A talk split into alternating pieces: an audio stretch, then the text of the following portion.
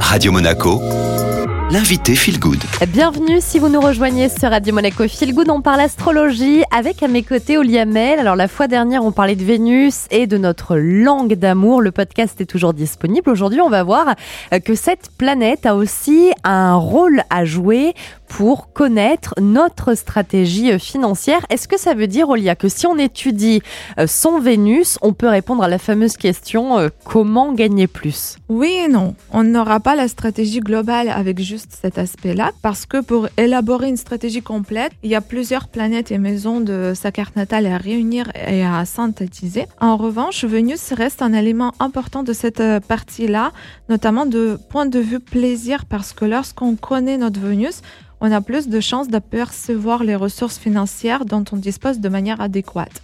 L'argent, c'est une énergie au final.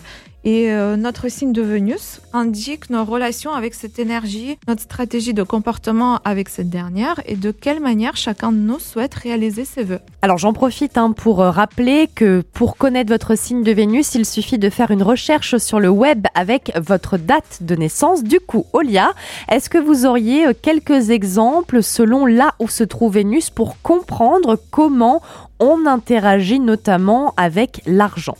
Avec Vénus en Gémeaux, votre grande force, c'est la capacité d'avoir une multitude de sources financières en même temps. La faiblesse, c'est le changement rapide d'idées et d'envie. Donc la difficulté, c'est de se fixer sur un but à atteindre.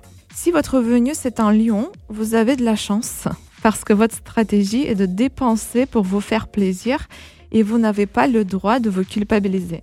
Ça paraît très facile, pourtant en pratique, il faut souvent apprendre à se forcer d'avoir une telle attitude. Les personnes avec Vénus en Vierge sont les plus rationnelles en termes de dépenses, avec une attitude très raisonnée. Le risque est d'en faire trop en termes d'économie. Avec Vénus en Sagittaire, vous voyez l'argent comme un moyen de montrer votre statut social. Le risque est donc de dépenser trop de manière impulsive pour prouver quelque chose à quelqu'un.